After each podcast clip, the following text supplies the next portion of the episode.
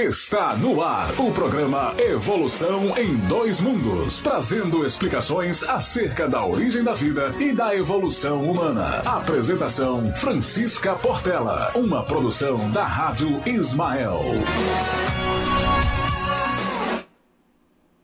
Boa noite, boa noite a todos os amigos ouvintes da Web Rádio Ismael. Mais uma vez estamos aqui todos presentes para poder assistir mais uma aula, mais uma explanação é, do livro Universo e Vida pelo programa Evolução em Dois Mundos. O programa que trata acerca da origem da vida e da evolução humana. Então sejam todos muito bem-vindos e vamos iniciar mais um capítulo desta obra, né? Então, para aqueles que estão aqui pela primeira vez, eu sempre gosto de mostrar o livro. Então, essa obra, Universo e Vida, é a obra que nós fazemos a explanação todas as quartas-feiras, às 20 horas. E essa obra foi psicografada por Hernani Trindade Santana, pelo Espírito Áureos, codinome de Pascal, tá? O Espírito de Pascal. Esse livro, como diz é, Sérgio Tizen, ele afirma que é um livro que nós deveríamos ter na cabeceira da nossa cama para poder sempre estar lendo, estudando, porque ele traz elucidações bastante ricas a respeito é, de todos esses conceitos, esses ensinamentos, essas temáticas que nós estudamos no mundo é, físico, material, e extrafísico, que é o imaterial. Então, ele vem tratando muito dessa questão energética, porque na verdade nós não somos apenas matérias, nós somos matéria, perispírito e espírito. E por ser, é, ter essa constituição, então existe uma realidade paralela que muitas vezes nós não entendemos, não conhecemos, e a partir daí não entendemos o que se passa verdadeiramente ao nosso redor. Certo? Então, é, hoje, o, o capítulo que nós vamos estudar é o capítulo 7, e ele vai trazer um pouco sobre é, essas questões que eu estou falando para vocês. E nesse capítulo, ele vai falar sobre o filho do homem. E por que que traz né, esse nome, o filho do homem? É isso que nós vamos ver é, estudando esse capítulo específico desse livro, tá? Que é o capítulo 7. Só confirmando aqui com vocês. Então, o filho do homem. Quem é o filho do homem? Então, todos nós já sabemos quem é o filho do homem. O homem é Deus e o filho do homem é Jesus. E o que é que o Espírito Áureos vem trazendo nesse capítulo a respeito do filho do homem? E por que, que ele é, utiliza essa denominação? Então, na verdade, para a gente poder entender um pouco sobre o Espírito de Jesus, é, nós temos que entender como é que se classificam, de acordo com o processo evolutivo, os espíritos que são trazidos aqui, que encarnam aqui na Terra, aqueles que desencarnam? Como é que é o processo? É, como é que eu posso falar? Como é que se dá o processo de evolução dos espíritos que aqui estão? Então, no, na Revista Espírita de 1858, ela vem dizendo, dizendo que tem diferentes ordens de espíritos. E essa classificação vai se basear no grau de adiantamento desses espíritos, nas qualidades que eles já adquiriram e nas imperfeições que terão ainda que despojar-se. Ele diz que essa classificação não é absoluta, não é fechada, tá? Mas ela auxilia no processo de entendimento é, de como nós vamos evoluindo. Então essa classificação é mais mais didática para a gente poder entender como os espíritos eles vão evoluindo, nós espíritos. Então é, nós iniciamos num processo bastante adensado quando nós falamos de energia, vamos nos aprimorando é, mento-moralmente, adquirindo as virtudes que o Mestre Jesus veio nos ensinar e a partir daí, esse tecido vai ficando menos denso, vai se tornando matéria mais sutil. Só que existe essa classificação para a gente poder entender em que grau nós ainda estamos é, nesse processo evolutivo. Então, no livro dos Espíritos, ele vai falar, na questão 76, as ordens ou graus de perfeição dos espíritos são em número determinado? Então ele vai fazer essa pergunta lá no livro dos Espíritos. Será que essa ordem ou graus de perfeição desses espíritos tem número, tem quantidade? Enfim, ele fala. São ilimitadas em número, porque entre elas não há linhas de demarcação traçadas como barreiras de sorte que as divisões podem ser multiplicadas ou restringidas livremente. Todavia, considerando-se os caracteres gerais dos espíritos, elas podem reduzir-se a três principais. Então, nós podemos ter três ordens principais ou graus de perfeição que ele fala dos espíritos. Lembrando que dentro dessas ordens, a gente também vai ter várias classes. Tá? Então, existem espíritos de primeira ordem, de segunda e de terceira ordem. Os espíritos de primeira ordem são aqueles, como ele fala aqui, que colocar-se-ão os que atingiram a perfeição máxima. Então, dentro desses que atingiram a perfeição máxima, nós vamos encontrar quem? Os espíritos crísticos, Jesus, né, e toda a sua plege. Então, os espíritos crísticos, eles já atingiram todos os degraus que eles vieram ao que galgar é, em outros momentos, passaram por várias encarnações, aprendendo, é, passando por lições, até chegar numa perfeição completa, né, no ser ideal. E ele fala que é, esses espíritos não têm nenhuma influência da matéria. Ou seja, eles não sofrem nenhuma influência dessa matéria aqui que nós estamos. É, ele tem uma superioridade intelectual e moral absoluta e com relação aos espíritos de outras ordens. Então, e só tem uma classe nessa categoria. Já os que, que são os de segunda ordem, de acordo com o livro dos Espíritos, ele vai falar o quê? São os que chegaram ao meio da escala, estão lá no meio termo. O, o desejo do bem é o que predomina neles. Só que esse desejo do bem não quer dizer que eles só consigam fazer o bem ainda, só o bem. Estão em processo, estão em é, andamento nesse sentido. Então, o que é que acontece? Ainda existe uma necessidade, apesar da gente é, ver uma predominância das atitudes boas, de realizar coisas boas, a gente ainda vê uma predominância ainda de inclinações que se traz para poderem ser, serem vencidas. Né? E ele fala que há uma predominância do espírito sobre a matéria, tem o desejo do bem, suas qualidades e poderes para o bem estão em relação com o grau de adiantamento que haja alcançado. Uns têm a ciência, outros a sabedoria e a bondade. Tá? E os mais reúnem o saber, as qualidades morais. Ou seja, eles ainda estão nesse processo e eles ainda são subdivididos na segunda, terceira, quarta e quinta classe. Já os de terceira ordem, então são o quê? São os espíritos que ainda se acham na parte inferior da escala. Ou seja, é aquela parte lá inicial da escala. E são os espíritos imperfeitos, que ainda trazem um grau de ignorância e que ainda estão aprendendo nessa trajetória e nessa caminhada. Então, tem a característica dessa ignorância, o desejo do mal e todas as paixões más que eles retardam o progresso. Né? Então, é isso que caracterizam. E eles compreendem também dez classes. Então, a gente vê que existem a classificação desses espíritos nós também estamos inseridos nessa classificação, só que não existe um limite definido entre elas. Tá? Então, às vezes, nós vamos encontrar espíritos que já conseguem fazer o bem de uma forma bem constante, mas que em determinados momentos ainda fazem o mal. E assim sucessivamente. Então, por que, que nós estamos trazendo essa classificação? Porque qual seria é, a classificação em que Jesus poderia se inserir? Então, Jesus seria inserido como o espírito de primeira ordem, um espírito puro, crístico, perfeito.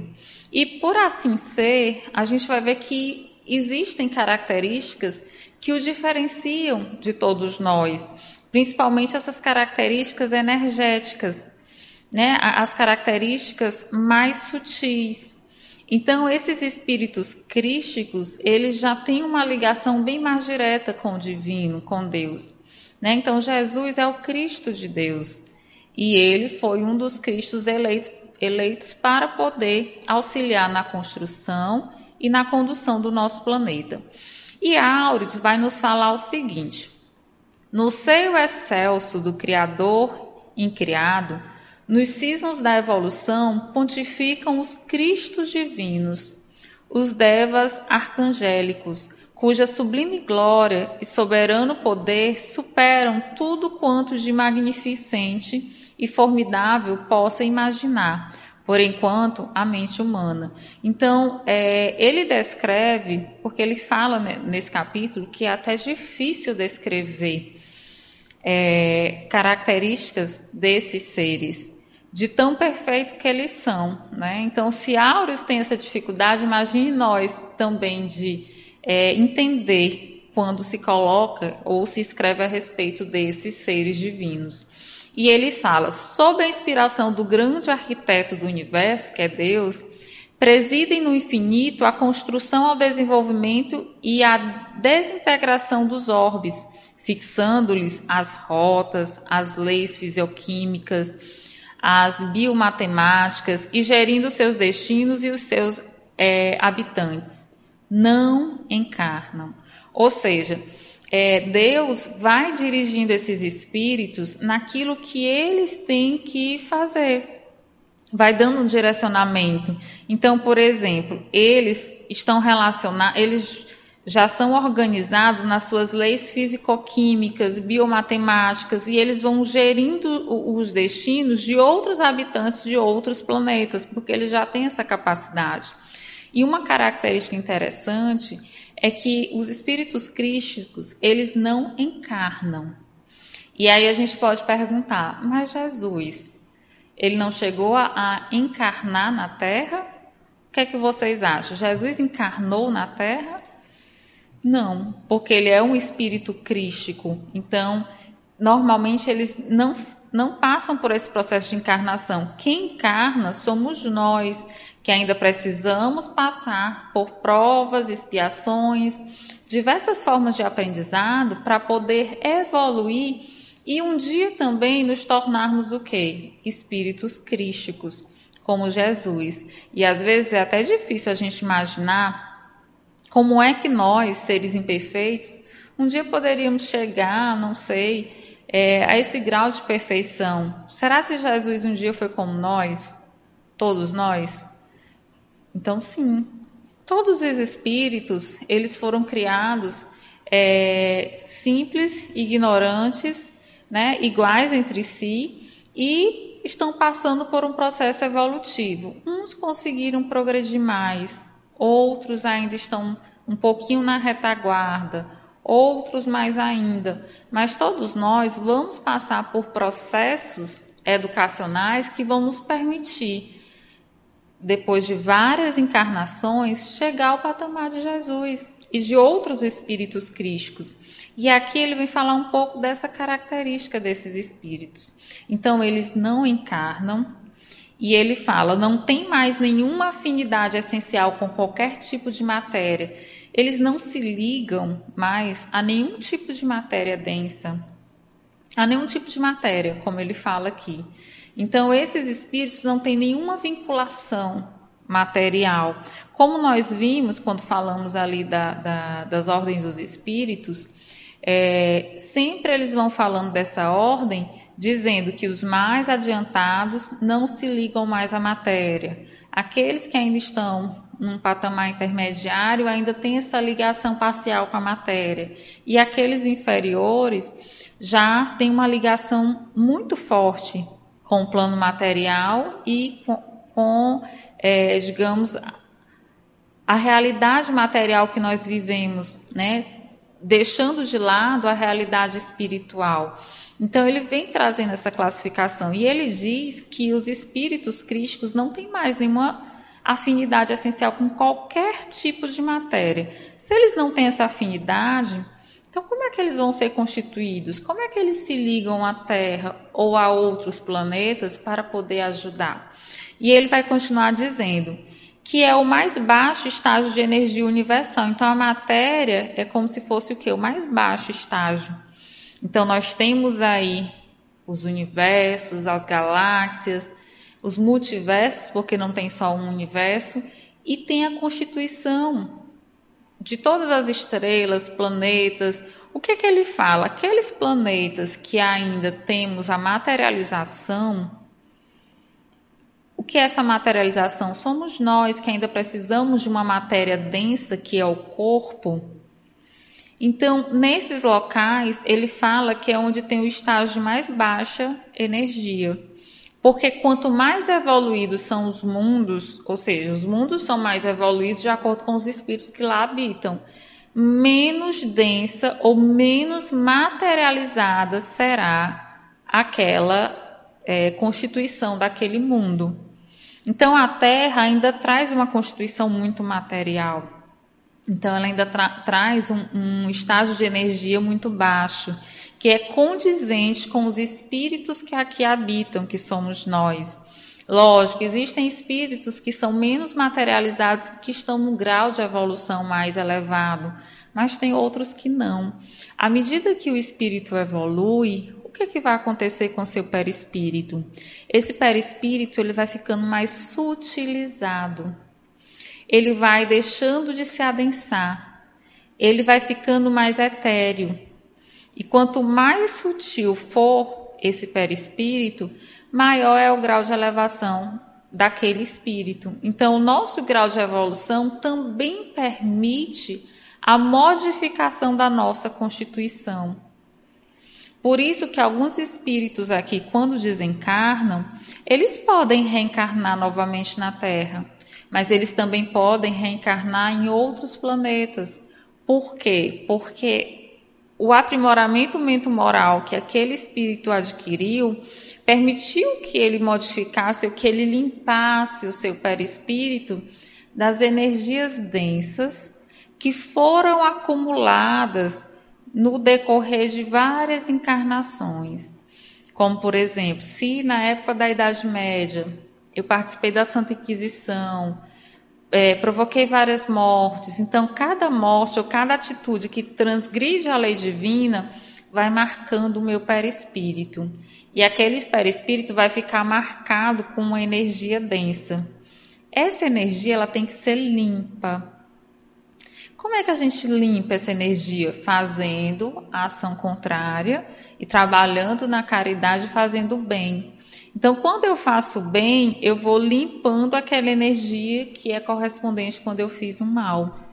Então, à medida que a gente vai encarnando, a gente vai progredindo, a gente vai promovendo essa limpeza a partir das nossas atitudes.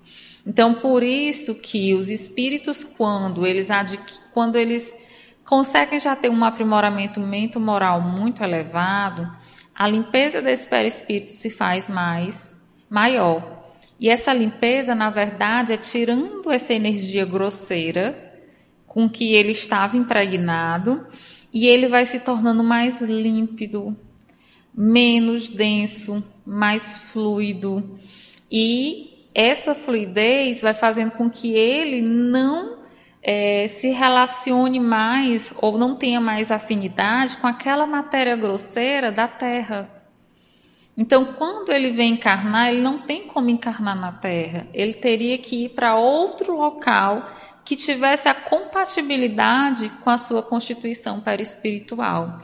Mas isso a gente está falando uma lógica assim bem simples, mas essa evolução ela se dá pela nossa conduta e pelo nosso aprimoramento mental-moral. A aquisição das virtudes do Cristo e o segmento é, de todos e seguindo todos os seus ensinamentos.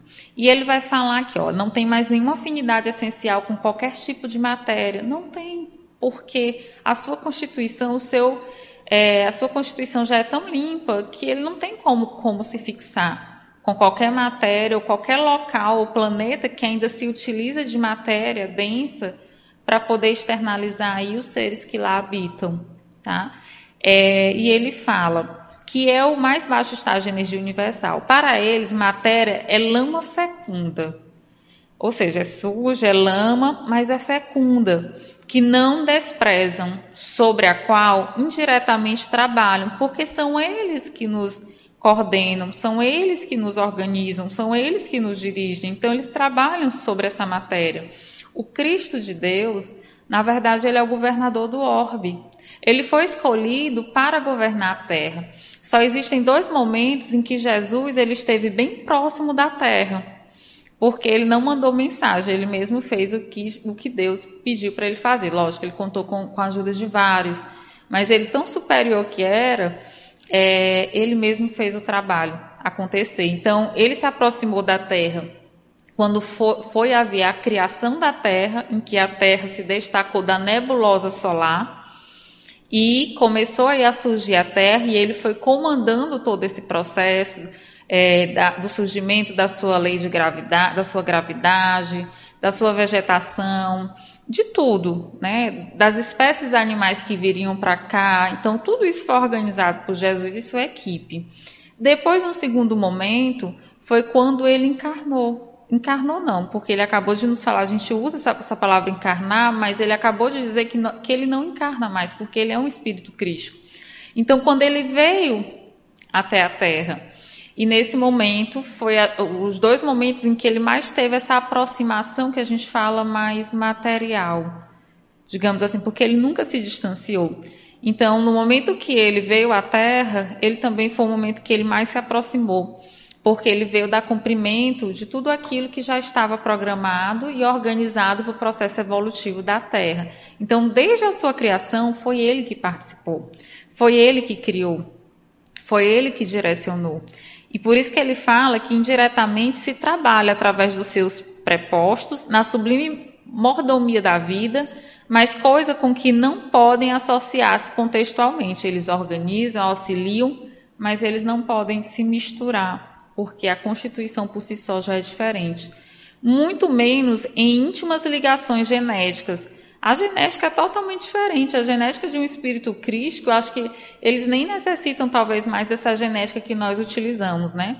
Precisamos decodificar lá naquele código genético para a gente, quando voltar a trazer as mesmas características, né? Então, aquele automatismo que nós adquirimos no processo da evolução, como é, respirar, precisar do oxigênio, né? É, ser heterótrofo, é, por exemplo, as plantas que são autótrofas, tudo isso vem na codificação genética delas e da, e da nossa codificação. Eles não precisam mais disso. E ele fala também: podem ir a qualquer parte do universo e atuar onde lhes ordene a vontade do Todo-Poderoso, né? Que é, que é Deus. Podem mesmo mostrar-se visualmente por imenso sacrifício de amor. Então, quando Jesus esteve aqui na Terra, não é que ele re, é, reencarnou, encarnou. Na verdade, ele se fez visível a todos nós por imenso sacrifício de amor, cumprindo né, o que o Senhor Deus lhe legou. E ele falou a seres inferiores e materializados, indo até o extremo de submeter-se ao ao quase aniquilamento de tangibilizar-se à vista e ao tato de habitantes de um mundo inferiores como a Terra. Foi o que aconteceu. Ele veio e ele se materializou. É, ele se tornou de uma matéria sutil uma matéria tangível, uma matéria palpável, tá? Porque ele teve que se reduzir energeticamente para poder estar aqui conosco. Então, ele, ele tinha esse poder de, de fazer, é, de tangibilizar-se, né, com a permissão divina.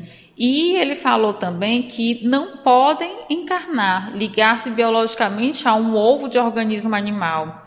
Por isso que Maria, quando ela foi gerar Jesus, veio através do quê? Da mensagem do arcanjo. E a gente fala como se fosse um passo de mágica, né? Que Maria acabou gerando Jesus mas não teve aquela fecundação, digamos assim, aquela fecundação comum que nós encontramos aqui quando estamos encarnados. No livro Maria de Nazaré, ele fala de um espermatozoide estelar. Ah, não lembro a página, mas lá ele fala desse espermatozoide estelar e fala até da constituição e como aconteceu todo o processo, que é exclusivamente energético. Por isso que Maria também não era, ela não era um espírito crístico, mas ela também não era um espírito que estava aqui como nós. Ela precisava de uma constituição diferente para poder dar viabilidade a esse processo. E ele fala: é, em processo absolutamente incompatível com a sua natureza e tecnicamente irrealizável. Ou seja, se fosse pela fecundação normal, não teria condição de vir. Né? Então, ele se tornou visível para a gente nesse processo. E ele fala: a possibilidade de violentação das leis naturais é relativa e não chega até o ponto de permitir que um organismo celular de matéria densa, restrita, é, densa, resista sem desintegrar-se inteiramente a mais abrandada vibração bioeletromagnética de um espírito crístico. Ele fala que energeticamente é inconcebível, traduzindo. É inconcebível, por exemplo, um organismo celular material denso, porque nós temos essa matéria densa, é inconcebível é um espírito de uma energia tão sutil se densalizar ou conseguir ali, é, digamos, se desenvolver através dessa matéria. E ele fala, a distância evolucionária que separa um é, orangotango de um homem terrestre é bem menor que aquela que medeia entre um ser humano terrestre e um Cristo divino.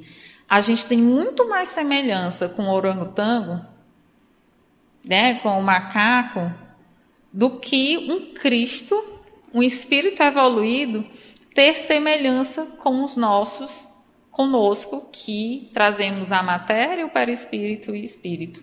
Olha só como está longe né, a nossa constituição do Cristo divino. E o universo e vida, ele é, ele é riquíssimo nos seus detalhes. E ele vem trazendo isso para a gente. Falando dessa, digamos assim, é, dessa distância que ainda nós trazemos em relação aos seres angélicos. Para apresentar-se visível, então como foi que Jesus se tornou visível para a gente, já que ele não encarnou? Eu achei interessante, Auros eles vêm nos revelar. Para apresentar-se visível e tangível, palpável, né, na superfície da costa terráquea aqui na Terra, teve o Cristo planetário de aceitar voluntariamente intraduzível tortura cósmica, inabordável ao entendimento humano. Então, todos falam que Jesus não sofreu, porque ele já era um espírito superior, ele não passou por dores, ele não passou por sofrimentos. No entanto, é, essas afirmações, pelo que Áureos nos traz, elas não são verdadeiras, porque Jesus passou por uma tortura cósmica. Não era o sofrimento que nós, seres humanos, sofremos. Era um sofrimento diferente, porque ele tinha uma constituição diferente e uma consciência cósmica diferente. Ele já era um ser integral.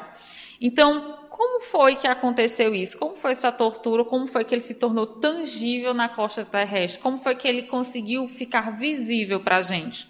Ele fala aqui em três coisas.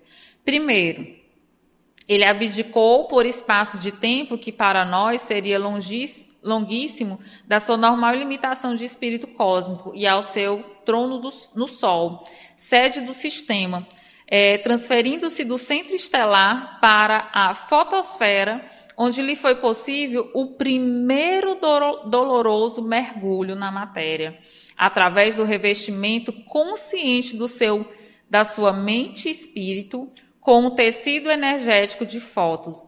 Então a gente sabe, pessoal, que dentro desses multiversos existem vários sóis. Não existe só o nosso sol. E ele fala que pra, na primeira primeira modificação que ele passou, que foi uma tortura cósmica, então ele saiu daquela sutibilidade e foi naquele sistema solar e foi para a região estelar da fotosfera. Aqui eu coloquei uma figurinha, se vocês observarem, tem um Sol com suas camadas e tem, por exemplo, núcleo, zona radiativa, zona convectiva e a fotosfera. Depois da fotosfera ainda tem outras camadas, mas ele saiu e foi para essa camada da fotosfera. Eu não estou falando da Terra, eu estou falando do Sol. É o nosso Sol, Francisca? É outro Sol, porque a gente não tem só um. E ele fala, foi o primeiro doloroso mergulho na matéria, ou seja, ele, ele saiu dessa sutibilidade e foi para essa camada, ficando mais próximo dessa região mais densa e através do revestimento consciente do seu, da sua mente e espírito por tecido energético de fótons, Ele começou aí, pessoal, porque existem é, as estruturas atômicas, as subatômicas, vocês lembram dos prótons, nêutrons, elétrons, e ainda tem as sub, que são menores ainda, né? E o que é que acontece que tem dentro do átomo, que a gente chama de subpartícula? Acontece que, além disso, existem outras partículas que nem são partículas que a gente nem conhece. E que ele foi trazendo a sua energia para um tecido, formando um tecido energético de fótons. Né? Então, ele foi saindo ali da sua constituição e foi se aproximando mais desse tecido energético de fótons. Depois, o que, que aconteceu? Teve de emergir no próprio bojo do planeta Terra. Então, ele saiu dessa camada e depois foi para o bojo do planeta Terra. Na ionosfera. Onde é a ionosfera, pessoal? Nós temos a, a parte é, da Terra, a Terra, o globo, e nós temos aquela parte que fica fora da Terra, isso visivelmente que a gente aprende na geografia, que é aquela parte que a gente chama de atmosfera. Só que nessa região da atmosfera existem várias camadas, que é onde ficam os satélites, é onde viajam os aviões, é onde chegam as, as ondas de rádio, são nessas camadas. E aqui a gente até colocou, ó, tem a Terra, e depois da Terra a gente tem a troposfera, estratosfera, camada de ozônio, mesosfera, termosfera, e aí a gente vai ter a ionosfera. Foi nessa região aqui que ele chegou. E nesse local, o que foi que aconteceu? Ele utilizou vastos potenciais eletromagnéticos para transformar o seu manto foto, fotônico em leptons e em quarks, formadores de mesons e de baryons, estruturando átomos ionizáveis, ou seja, se utilizou, se utilizou dessas, dessas estruturas subatômicas para poder o quê? Formar átomos ionizáveis, ou seja, ele estava se aproximando mais dessa tangibilidade para a gente poder vê-lo e se aproximando mais da Terra e não é que ele estava adensando a sua constituição, ele estava permitindo uma modificação para que a gente pudesse vê-lo e senti-lo. Só que isso foi um processo muito doloroso para ele, né? Muito doloroso. Então, é, Aureus constantemente ele vai falando isso, que o Cristo de Deus ele passou por esse processo de dor muito grande que não se consegue nem descrever para ele, poder cumprir a missão que ele veio cumprir aqui. E, finalmente, concluindo a doloríssima operação de tangibilidade, revestiu-se esse corpo iônico, né, com, com quarks, leptons, enfim, com delicadíssima túnica molecular estruturada à base de ectoplasma. Então, o ectoplasma, todos nós já sabemos, né? Que esse ectoplasma está relacionado com a, a uma matéria é, que o espírito externaliza, uma constituição que o espírito externaliza e que serve de subsídio para materializações. É, então, existem vários fenômenos que acontecem de materializações que dependem desse ectoplasma. E ele foi montando essa estrutura base ectoplasmática é, de túnica molecular. E a gente depois vai saber de onde é que vem esse ectoplasma. Quem foi que, que conseguiu doar esse ectoplasma para ele? E o interessante, eu vou adiantar, pessoal, vocês não ficarem curiosos, mas o interessante que para viabilizar todo o processo necessitou de Maria. Maria de Nazaré, ela não foi simplesmente a virgem que veio conduzir Jesus aqui na terra, foi a que veio permitir a sua chegada, porque o ectoplasma que Jesus necessitou veio dela. Para ele, para ele poder é, conseguir esse processo de tangibilidade. Tá? Então, mais na frente, Aureus vai nos falar isso. Então, ele fala, combinado com células vegetais, recolhidas principalmente, como já captou a intuição humana, de vinhedos e trigais aquela energia da natureza, principalmente de vinhedos e de trigais. O que é que acontece? A gente não, não imagina é, é, a força da natureza, a importância que essa natureza tem e a energia que ela tem. Então, ela ajudou nesse processo da tangibilidade do Cristo para que isso pudesse tornar visível aqui para todos nós. Além disso, ele fala materializar-se entre os homens. Áureos ele vem descrevendo energeticamente. O que é que isso significa? Ele diz que houve redução de radiação gama de 0,0001 milimicrons de comprimentos de onda e frequência de ordem de 10 a 21 por segundo, a radiações percebíveis pelo olho humano de 0,8 microns a 0,4 microns de comprimentos de onda e frequência de cerca de 5 vezes 10 a 14 por segundo. O superlativo massacre de sensibilidade que se evidencia no fato de um ser não apenas de super requintada, mas de divina delicadeza sensorial exportar-se ao inferno de baixas, odientas e agressivas vibrações terrestres para respirar e agir por inexcedível amor no clima superlativamente asfixiante de nossas humanas iniquidades.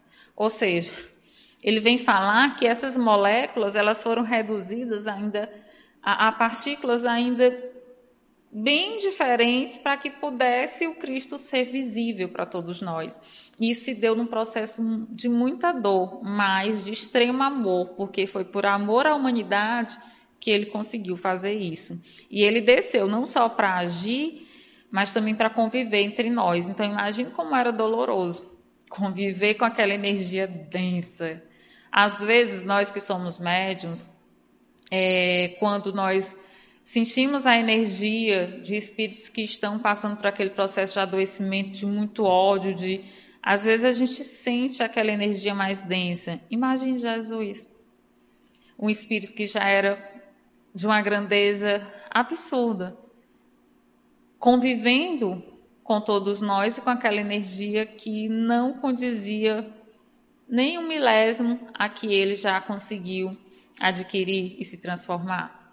Então ele fala que a proporção que a densidade decresce, a sensibilidade se intensifica, ou seja, se Jesus ele já tinha uma densidade energética muito sutil, então muito baixa, a, a densidade era muito baixa.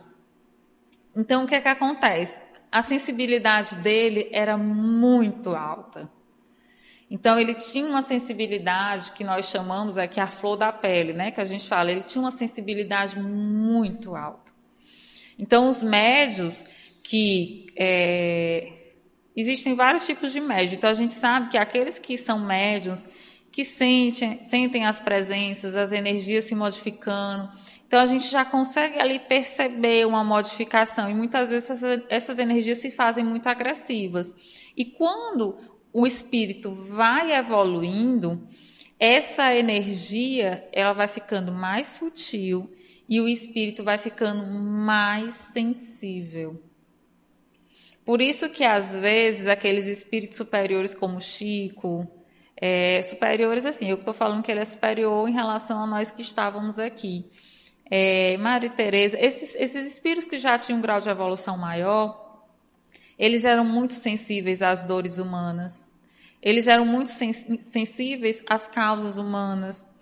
Então, poderia ser qualquer pessoa que falasse com eles, eles já tinham aquele respeito tão grande por aquele indivíduo que ninguém que falasse com eles ficariam sem uma resposta.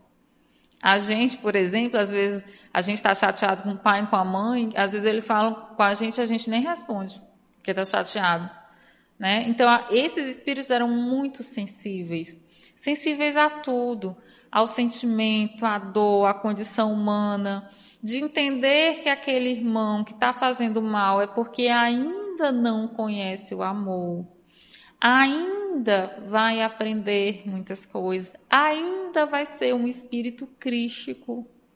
Um dia vai ser. E eles têm essa sensibilidade, às vezes, de olhar a natureza de uma forma tão simples e bela e captar esse belo que existe aqui na Terra. Então, quanto é, menor é a densidade desse espírito, em termos energéticos, maior vai ser a sensibilidade. E ele vai falar aqui, ó. No perispírito dos desencarnados, ela é muito maior do que no dos encarnados comuns. E até aqueles espíritos que já estão desencarnados, o que é que fala lá no livro dos, é, na Gênesis, no livro dos Espíritos, trazem algumas explicações que, quando a gente desencarna, os órgãos dos sentidos, a gente encarnado, nós temos os órgãos dos sentidos para permitir as nossas sensações. Para eu ver, eu tenho que ter a visão. Para eu sentir o gosto, eu tenho que ter o quê? É, a gustação. Para eu ouvir, eu tenho que ter audição. O olfato, eu tenho o quê? Que ter aqui. Para eu sentir o cheiro, eu tenho que ter o olfato. Eu preciso desses órgãos. Quando a pessoa desencarna, todos esses sentidos, eles ficam. É, é como se ficasse ligado ao espírito como um todo. Então, o espírito fica mais sensível. Então, os desencarnados têm uma sensibilidade maior em comparação com os encarnados. E ele fala: o plano espiritual imediatamente ligado à crosta planetário não é senão a outra face deste último e sua continuação natural em termos de sinalética invertida. Ou seja, o que, que ele está dizendo? O que é que ele veio falar que o Cristo conseguiu se ligar conosco? Ele está falando que todo, toda essa extensão que existe no planeta Terra material, ele não se limita só aqui no material. Existem outras extensões que estão relacionadas justamente com uma maior ou uma menor é, proporção da densidade espiritual de cada um. Então, não existe uma realidade fixa só material. Existem outras realidades que são inerentes e que estão interligadas com a material e que não é indissociável. Elas estão juntas, só que nós, aqui encarnados, por não entendermos ainda esse processo, por isso que a gente não entende como foi que Jesus se tornou visível para a gente, porque nós não conseguimos nem entender é, o que é um raio de luz. Né? A gente não consegue, se a gente conseguisse entender é, por si só, a gente entenderia muita coisa. Tá? Mas não nesse contexto material que a gente está falando aqui. Então, existe outros, uma ressonância, uma ligação dos espíritos que já desencarnaram com aqueles que estão aqui na Terra encarnados e com aqueles espíritos também que estão em processo de sonambulismo, tipo dorme, entra em desdobramento e sai do corpo. Então tudo é interligado, tudo está ali criando um processo de ressonância. Então nós temos a Terra, como mostra essa figura, que é esse aqui do centro, ó, bem do centro. Nós temos várias camadas o abismo, as trevas, a costa terrestre, o umbral, é, arte, cultura e ciência, amor fraternal e diretriz do, do planeta. Então, nós temos todos essas, esses planos.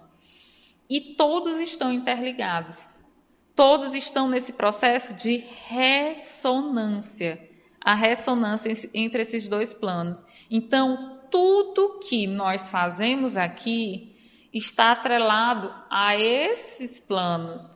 Tudo que se faz nesses planos está conectado com o que nós estamos fazendo aqui. Então, quando nós passamos por processos de adoecimento, por exemplo, nos processos obsessivos ou nos vampirismos, a, a cura ou o processo de melhora está relacionado com o outro plano. Por quê? Porque nós somos seres que estamos interligados por processos de ressonância. Jesus conseguiu chegar e ser visível e palpável para a gente através desses processos energéticos. E nós também estamos ligados aos outros espíritos através desse processo que Aurus fala que é a ressonância. Então, o que, que vai acontecer? Por exemplo, se alguém que está encarnado está passando por dificuldades ou adoecimentos que sejam gerados por um processo obsessivo, como traz aqui vários livros do Manuel Filomeno de Miranda, aqui nos Tramas do Destino, ele vai falar de uma história em que o pai e a filha, ele vem com mal de, de Hansen, com lepra, a filha ainda traz algumas, alguns distúrbios psiquiátricos e tudo isso é provocado por algo que eles fizeram no passado. Antes eles eram marido e mulher, é, ele acabou é, enterrando vivo o amante da mulher, né? sendo que esse amante, em outro momento também, já tinha é, matado uma outra pessoa, enfim, tinha todo um contexto envolvido. A melhora dessa lepra ou a cura nesse processo específico só foi permitido quando em desdobramento, nesses processos de encontro espiritual, quando nós saímos do nosso corpo, encontramos os seres que nós estamos ligados no mundo espiritual, porque existe sim uma ligação, começa a haver o processo de reconciliação. Primeiro acontece uma espécie de cariação, né? Fica frente a frente, um, é como se estivesse colocando as coisas a limpo. Depois, em outros encontros, através da mediação dos tutores espirituais, vai se fazendo a reconciliação. E aí há uma melhora no plano material de todas as características das doenças, uma melhora progressiva, de acordo com a nossa conduta, se a gente aceita perdoar, se a gente aceita aquela situação ou não, se a gente aceita aquele espírito como filho. E aí vai se dando todo um processo. Então, o que nós passamos aqui está ligado com esse plano. E o que acontece nesse plano também está ligado com o que nós passamos aqui. Então, existe um processo de ressonância. Mas ele fala aqui, o que, que vai diferenciar? Ele vai falar, o que realmente varia é, sobretudo, a conscientização das sensações e a sua essência moral.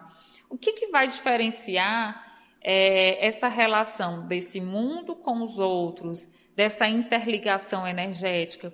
É justamente essa conscientização dessas sensações e da sua essência moral. Então, tanto encarnados como desencarnados, como aqueles que estão em desdobramento, é, o que, é que acontece? Eles podem sofrer processo de materialização na crosta terrestre. Só que essa materialização, Aureus vem dizendo aqui, que é diferente do que aconteceu com Jesus. Então, existem materializações que ele fala, há, porém, agêneres e agêneres. O que é isso? Processos de materializações, que é utilizado o ectoplasma. Então, às vezes as pessoas têm umas visões, né? aqueles médios que têm visões, que, que mostram, por exemplo, através da, da exalação do ectoplasma, que existem essas materializações momentâneas. E aí você consegue ver né, é, aquilo que está sendo tangível à sua frente. Mas isso é um processo de agêneres e é um processo de materialização, mas não foi o que aconteceu com Jesus, tá? E ele fala, em outras palavras, seres que se mostram materializados aos olhos humanos, às vezes por longos períodos, que são sempre interrompidos necessariamente por variáveis é, interregnos do tempo. Em casos especiais, a frequência com que aparece dá uma poderosa impressão de continuidade. Aí eu coloquei até a foto do Chico para a gente ver. Só que ele fala que existe esse tipo de materialização desses espíritos desencarnados, mas existem, ele fala, que não propriamente a gêneros, mas que pertencem muito mais ao plano extrafísico do que ao plano chamado físico. Existem aqueles espíritos que estão aqui visíveis para todos nós, materializados, só que eles têm mais ligação com outros mundos do que necessariamente com a Terra porque a sua constituição fluídica ela é tão sutil que não permite essa ligação total com o planeta Terra. É como se não sintonizasse com a energia que aqui está, porque a energia é diferente. Então ele fala que nesse caso trata-se de criaturas sem dúvida humanas, são humanas porque encarnaram, como foi o caso de Maria de Nazaré ela encarnou. Ela era de Sirius, um planeta mais evoluído do que Capela. E ela veio, foi escolhida para poder dar viabilidade à chegada do Cristo de Deus. Então ele fala que trata-se de criaturas sem dúvida humanas, mas cuja ligação bio, psico e fisiológica com a matéria densa, a que chamamos carne, é a mínima possível. Por isso que lá no livro Maria de Nazaré diz que José às vezes ficava olhando para Maria sem compreendê-la. E os essênios diziam para ele ter paciência, porque na verdade tinha hora que ela ficava em, plena contemplação, isso antes de Jesus chegar. E é como se ela estivesse em conexão ou com saudade de um local distante, de um local que ela sabia que existia, mas que ela não sabia explicar em conexão com outras energias e vibrações que não as terrenas. E, e às vezes é, José não compreendia. são espíritos sublimes de imensa superioridade evolutiva que só encarnam na Terra em raras e altíssimas missões de singularíssima importância para a evolução da humanidade. Então, uma delas foi Maria de Nazaré.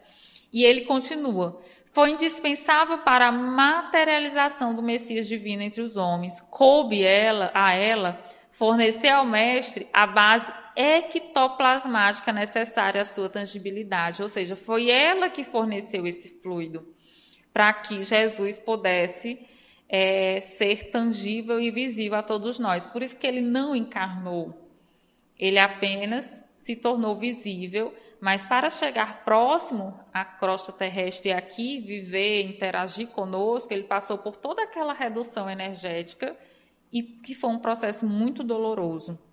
E ele fala, servindo ainda de ponto de referência e de equilíbrio de todos os processos espirituais, eletromagnéticos e quimiofísicos que possibilitaram neste orbe a presença crística, ou seja, se não fosse ela, né, iria dificultar o processo.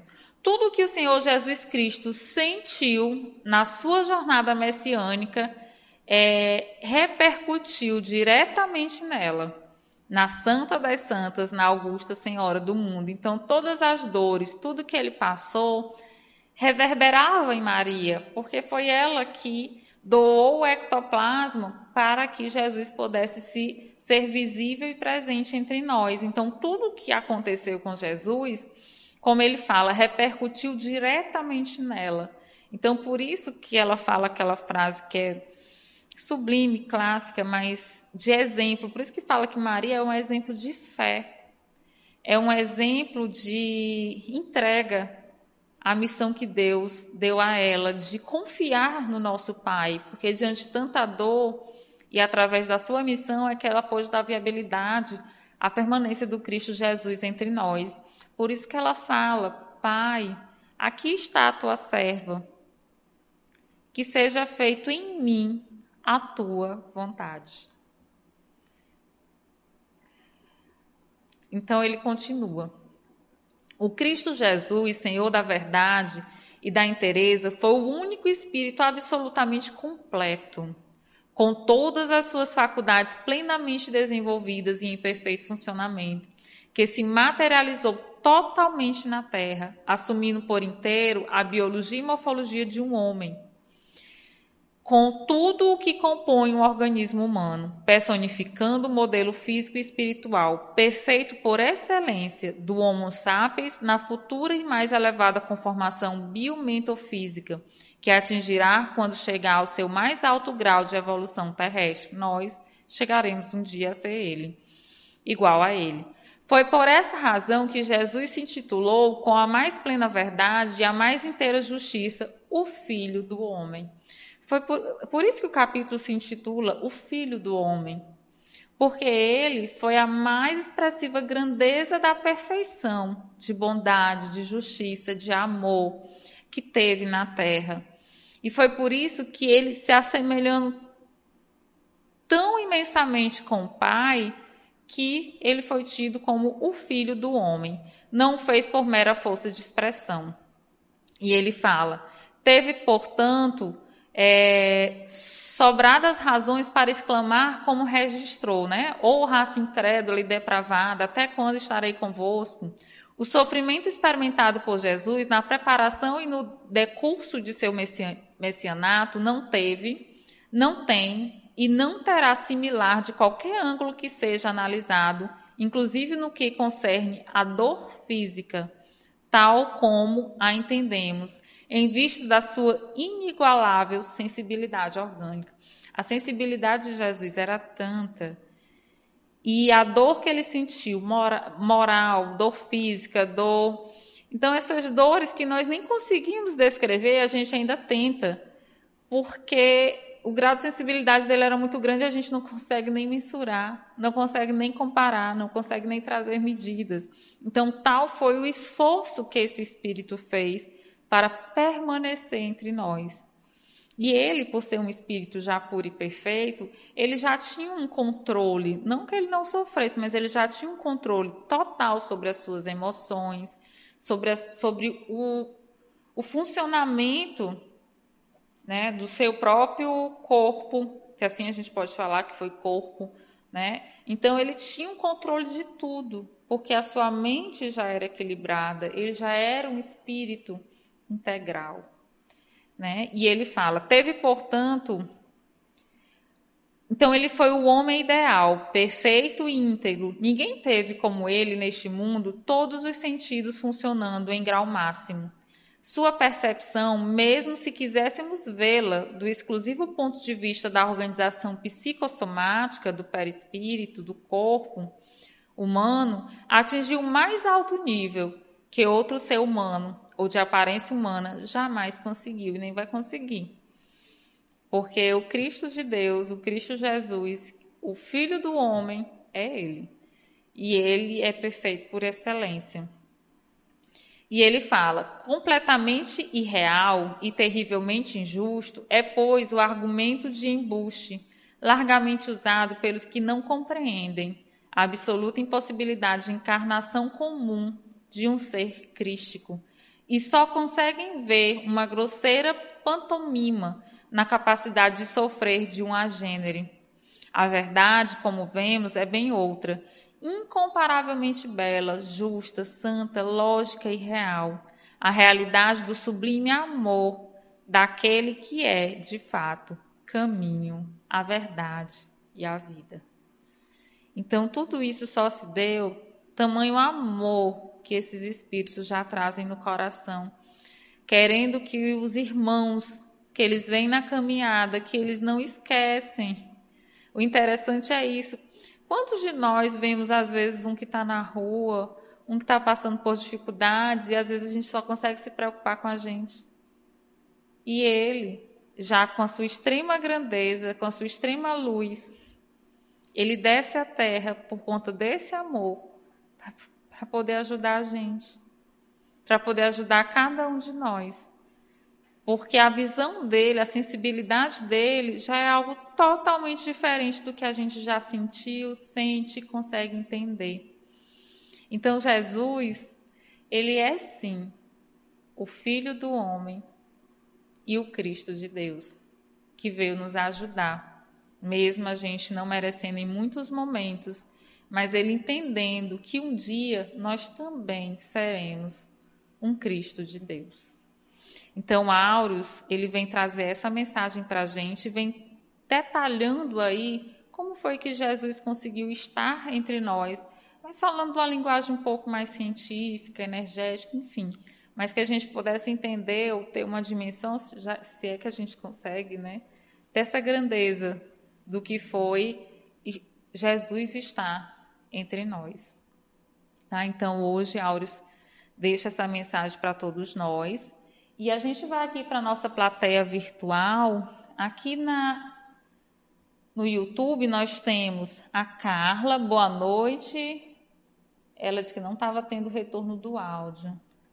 Voltou, falou logo em seguida, né?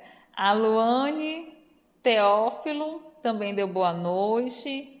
A doutora Janine, que sempre está aqui conosco. Então, assim, boa noite a todos vocês que estão aqui conosco tá? E deixa eu ver aqui pelo Facebook. Ivana, eu não consegui acessar o Face. Eu sempre peço a ajuda da Ivana. Então, eu espero que todos também tenham entendido, compreendido, né? Esses ensinamentos que, que Áureo sempre nos traz, nos mostra e agradecer mais uma vez pela participação de todos que aqui estão. E também dar boa noite a Jacira Freitas. Boa noite, estou amando a palestra, obrigado. O Felipe Fontinelli, a Isabel Pereira, a Dineuza Freire. Então, boa noite a todos vocês, um grande beijo e obrigada por sempre estar aqui conosco compartilhando desses ensinamentos. Então, nós vamos ficando por aqui, mas eu espero cada um de vocês na, na próxima quarta-feira, às 20 horas, no programa Evolução em Dois Mundos, estudando aí mais um capítulo do livro Universo e Vida. Muito obrigada, pessoal. Boa noite. Que o Cristo de Deus permaneça sempre nos nossos corações. Você ouviu o programa Evolução em Dois Mundos, trazendo explicações acerca da origem da vida e da evolução humana. Apresentação Francisca Portela, uma produção da Rádio Ismael.